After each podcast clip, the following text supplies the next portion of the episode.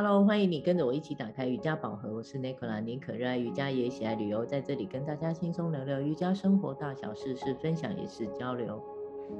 我是在上海的黛比，喜欢在垫子上练瑜伽，也享受把瑜伽精神带入生活里。喜欢我们，请按赞留言给五星。黛比，这是我们二零二二的第一集，有没有什么话想跟我说，或者是跟听众说一说呢？哦，有啊。想跟大家先说一句，二零二二年新年快乐啊！嗯，因为疫情关系哦，我们过了两年宅在家的新年，跟二零二零年以前的跨年放好多天假，一定要出国旅行啊，或吃大餐，跟朋友聚会的习惯有所改变了。嗯，相信正在收听节目的听友们也是差不多的状况吧。嗯。对，但我有发现，原来放长假不出门，每天练瑜伽，怎么反而身体跟心理更有休息到的感觉？而且宅宅的只跟家人在一起过新年，增加了和家人相处、谈天说话的时间，也有种不一样的满足感。哇，对耶，你这样一说，真的是两年呢。你以为疫情一下就过，结果。撑了这么久，还在疫情啊？是的，对，我也要祝大家新年快乐啊、哦！祝听众大家新的一年健康平安也顺心，其他的一切也都会跟着，一切都很顺遂。嗯，我们今天想聊，在以前哦，我认真工作打拼的阶段哦，你知道我真的每天压力都好大，来自于身体啊，也或者是心理层面，生活里。感觉被工作五花大绑，曾经我想做的事情啊，感觉如此的遥不可及，又觉得不能缺少一份这么好的工作啊，放弃了，可能是脑子出了什么差错这样子吧。嗯，当一下班啊，只能用吃吃喝喝、玩乐、买东西，好好宣泄一下，犒赏自己。时间久了，发现自己内心反而很空虚哦。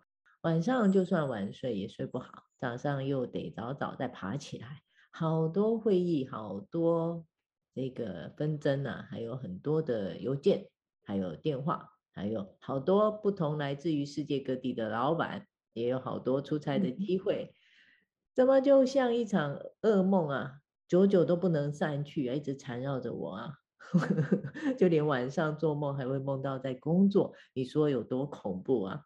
这些跟我们今天想聊的啊多少有关。我们今天要聊的啊，就是做了瑜伽后啊，压力能不能有所减轻呢？真的有益睡眠吗？嗯，你提到的工作忙或压力大，衍生出很多向外追求的部分哦。不论是口欲啊，吃大餐、喝酒犒赏自己，还有物欲，买名牌包、名牌裙子、衣服，各种买买买。或是说放假就做成沙发马铃薯，追剧、韩剧、美剧、英剧追个一整天，嗯，这些行为应该称惰性吗？或是统称叫做没有意识，只是感觉做了好像很放松的行为，但其实放松功效非常有限的无效放松法。嗯，你自己取的名字吗？对，我归纳出来的，我自己也是亲身。对，因 为这几个点，我几年前也都中招啊。以前业绩做得好，每年都有员工旅游奖励啊，出国玩，常常都放飞放得很夸张，然后弄得回来上班的第一个礼拜 都精疲力尽，非常的劳累。都是一样的情况啊。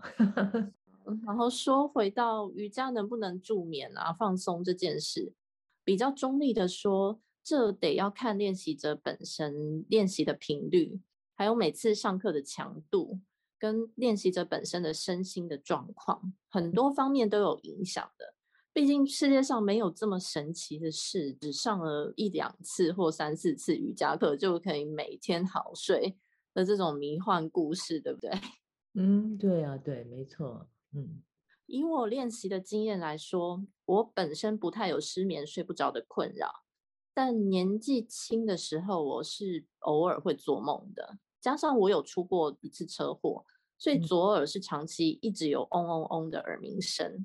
嗯，虽然称不上失眠，但睡眠的品质就是处于睡得很多，很久，但总感觉睡不够、睡不饱这样。嗯，在比较初期、中期的瑜伽练习完之后啊，是感觉得到身体的疲累，让自己明显的睡得很沉。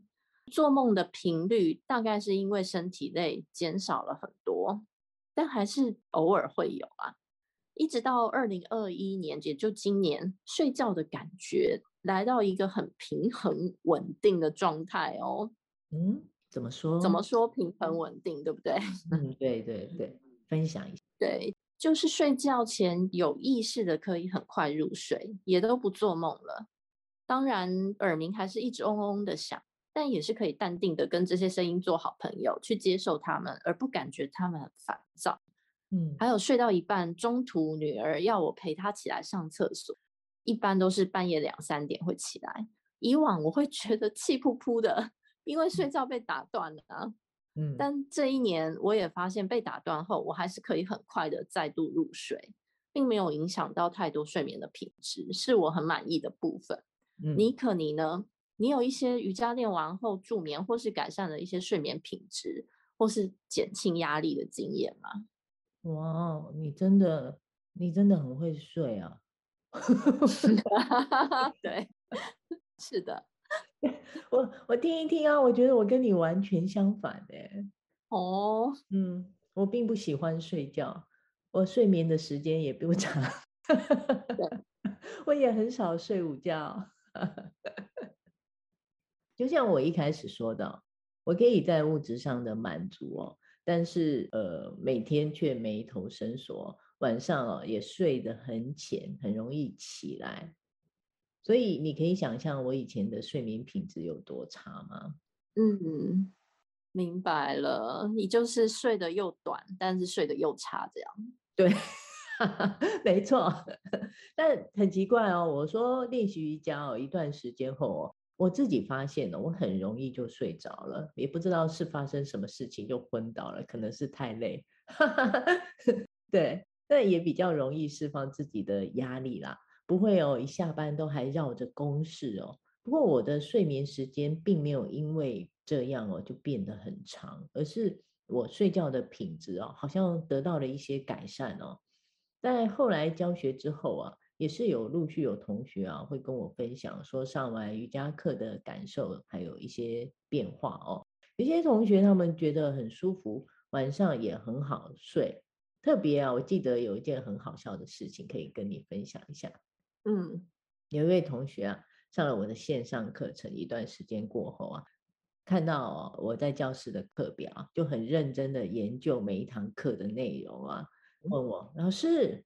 哎，我们每周上的那个线上课程，是不是就是你课表上面叫做助眠瑜伽的课呢？嗯、我心里一愣，我就跟他说：“不是啊，我们上的是基础瑜伽啊，怎么会觉得上的是助眠呢？”他就跟我说啊，因为每一周啊，他上完这一堂课后啊，都是睡得特别好，特别深沉，也特别的安稳哦。所以他特别哦，期待这一天的练习，每个星期啊，这一天睡得特别的好，不错啊。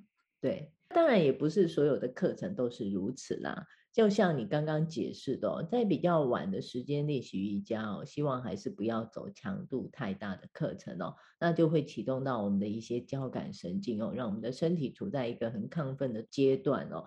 建议哦，可以选择比较和缓一些的课程哦，让自己多多启动自己的副交感神经哦，让自己的心情啊、心境冷静下来，是有助于你的睡眠的哦。嗯，没错。那我也聊聊呃这些原因吧。嗯、我想我自己一周练六天 Mysore，又特别重视练习时的呼吸品质，甚至常常在等车啊、办事、走路、睡觉前的各种时机。都用着练 Mysore 的均匀等长慢呼慢吸的方法，是有效的帮助自己身体放松了副交感神经。那当你心情、头脑、身体三方面都放松了，自然能提升睡眠的质感。好像也不用纠结，就是一般医生说的要睡满八九个小时了。